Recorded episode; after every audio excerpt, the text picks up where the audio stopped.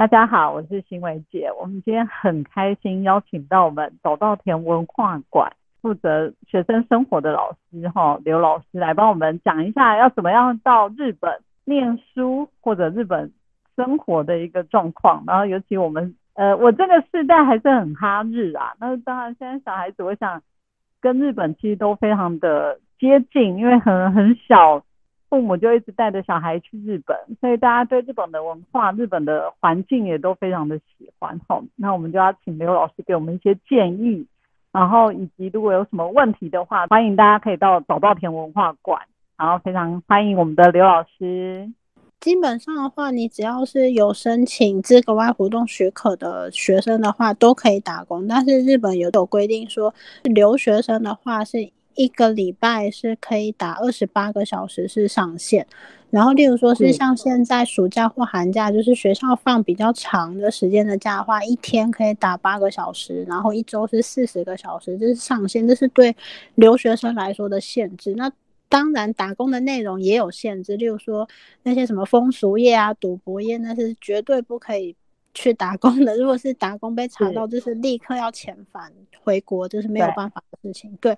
那以正常的打工内容来说的话，以前我们学校是有介绍学生，但现在比较严格一点，被管理的机关有说过，就我们学校是日语教教育机构，不是。介绍工作的地方，所以我们现在比较没有去介绍。但是有一些可能学生单独来问的话，我们还是会跟他们说，例如说有一些便利商店，例如说 Seven Eleven，他们最近有在招人啊。你如果想试试看的话，可以去试试看。或者是前一阵子我我还没有放假之前，还有看就是有呃麦当劳也有。他们人事采用的部门的人也有写信来说，他们最近还也还想要再招一些学生。如果我们学生有意愿去打工的话，也可以推荐给他们等等。就是这些比较单独过来的咨询的话，我们会跟学生说，但是我们不会再主动去介绍这样子，对，因为这样可能会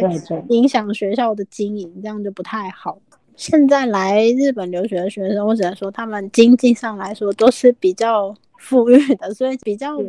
多学生基本上都没有在打工了，就只有一些部分的学生，他们可能也是不是因为生活上需要打工，可能他们是觉得说就是想要磨练一下日语啊，或者是想要多接触一点这些事情，所以他们去打工也有。像前一阵子吧，也有学生。来问我们说能不能介绍打工的地方给他？我说像台湾什么一零四等等嘛，日本也有。像日本来说的话，就是 Town Work 或者是 Mynabi 之类的等等这些地方，路上也都是会有，他们都是有一整套体系。你只要甚至说你在赖里面，就是赖的打工的这些官方账号上也有，只要输入你你想要打工的地方，然后甚至你想要打工的职种。输入进去之后，他就会推荐好多好多类似的招人的一些公司，然后让你自己去应征啊。他们也是跟学生说，你可以找找看。我觉得吧，现在打工确实是真的是感觉上是蛮缺人的，因为经常在就是路上的便利商店啊，都有看到他们都会写说目前在招人啊，如果有需要的话，可以打电话到哪里哪里联络这样。所以你在那边主要就是负责。学生的事，你有记得什么让你比较难忘的事件吗？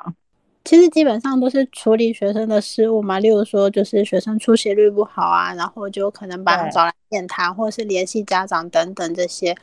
可能比较印象深刻的学生，可能在日本久了之后，就是有时候自己在外面，有时候会发生什么事情，然后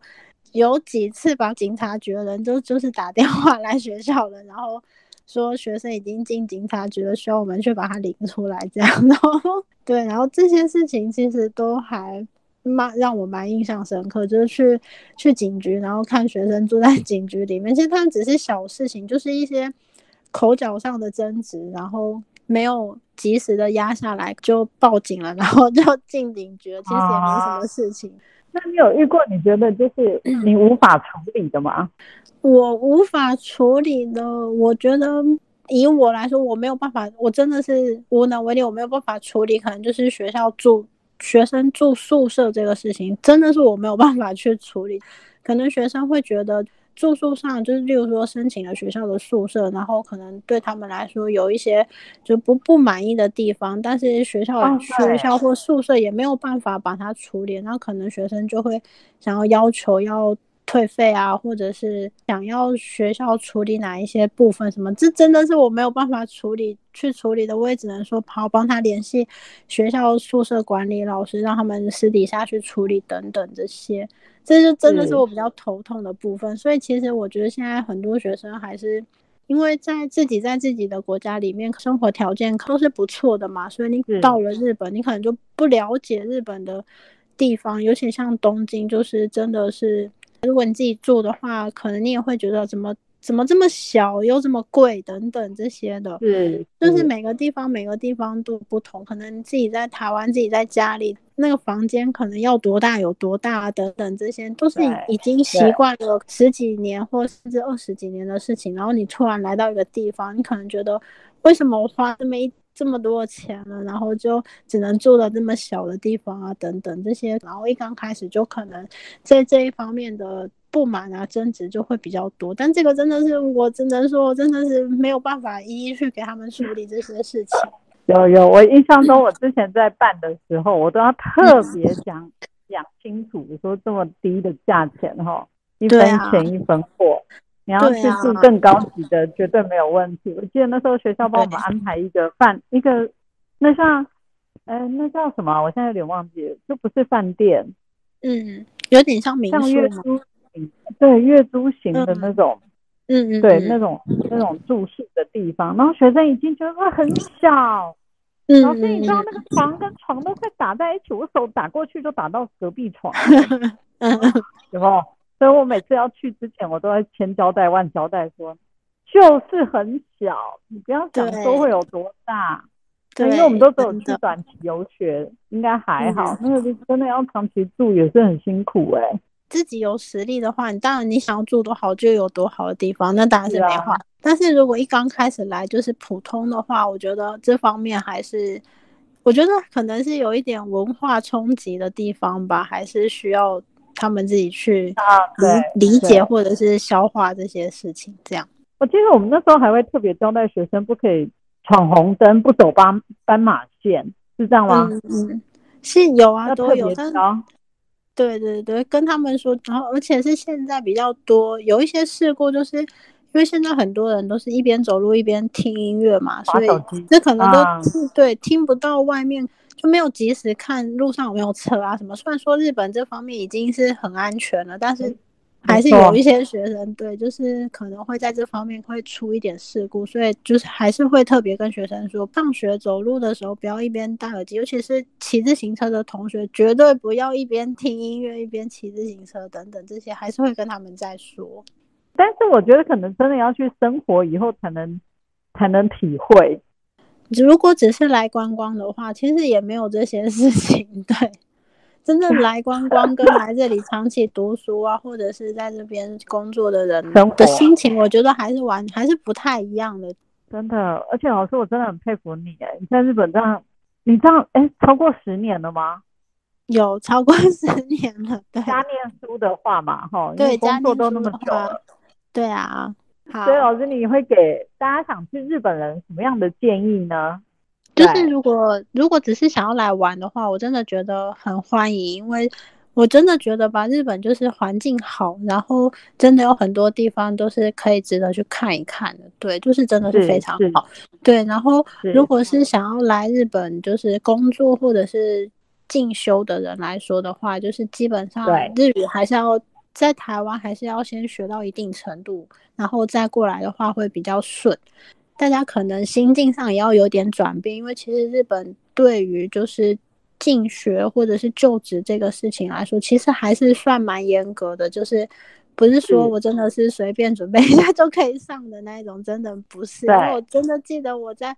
考试，我自我自己也是留学，然后在日本也是经历就是就职这个。部分嘛，所以其实真的我都到现在说已经过了这么多年，但是其实我还是很依依旧印象很深刻。我在考学的时候，那时候真的就是压力很大，然后战战兢兢的去准备啊，然后甚至就职的时候也是一样，履历书也都是纯手写，一个字都不能写错的，压力很大。对 对，手写，而且要照格子写。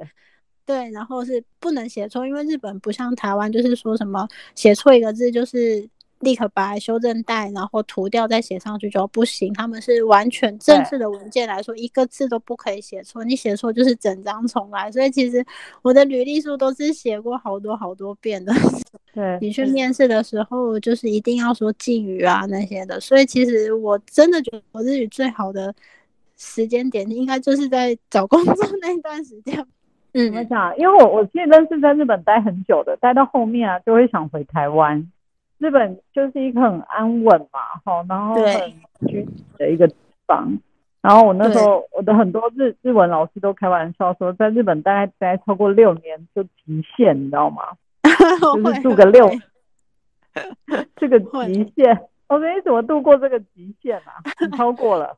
其实我觉得可能也是因为我中间有。遇遇到疫情的关系，疫情那那几年就是两三年吧，可能真的都是对我来说就是感觉是没有流动的两三年，就是哪里也不能去，然后对啊，反正回去回去是回不去的了，肯定是回不去，然后出去玩也是出不去，每次想出去玩就是又开始一波又一波的感染人数，其实所以其实我对我来说，我觉得那两三年就是对我来说都是没有流动的两三年。所以对我来说，可能是白给了两三年的感觉，你知道吗？所以对我来说，虽然说我现在可能在日本就是工作的时间可能已经有六七年了，但是对我来说，好像那两三年都是不存在两三年一样。对对对对对。所以可能现在，因为现在学生又来了嘛，所以有可能开始就是有活动了，就是又重新再启动的那种感觉，所以。可能中间两三年来说就没有太大的变动，然后有比较沉寂了一点，然后现在又开始重新开始的感觉，所以对我来说可能就是也是这样，所以还想再继续努力一下吧，我觉得。好，老师加油！也快了，也快了，要欢迎老师回来哈。好，我也要，我也会回去。对啊，对，老师你回来记得来喝茶啦，我们来聊一下私下，下八卦，私下八卦。然后非常感谢老师。